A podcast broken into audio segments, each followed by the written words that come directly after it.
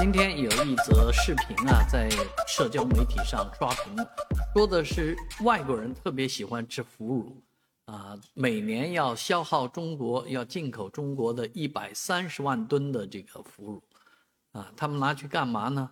啊，不是一百三十万吨啊，是一百三十吨，啊，说起来很大一个数啊，其实也没那么大，但是一百三十吨也挺多的了。他们拿去干嘛呢？哎，把这个腐乳啊涂在这个呃面包上啊，当这个 cheese 当奶酪来吃，所以也叫东方奶酪。而这个腐乳呢，出口的比较多的是上海奉贤的一家企业，叫鼎丰腐乳。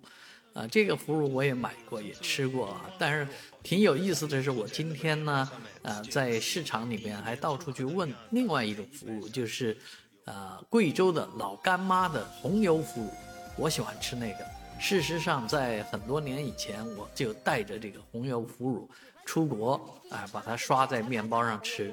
啊，那时候不光是这个腐乳了，还包括辣椒油也可以啊，直接刷辣椒油在这个面包上吃，也都非常的美味。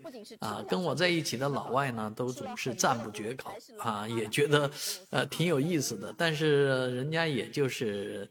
好奇一下，没有谁改变自己的生活习惯来，呃，非要刷一个红油腐乳，所以我也很很疑惑啊。这个出口量一百三十吨是出口给在国外的中国人呢，还是真的老外吃了啊？但是有关方面的负责人啊，接受采访的时候也一脸的认真啊。我感觉还真是现在可能。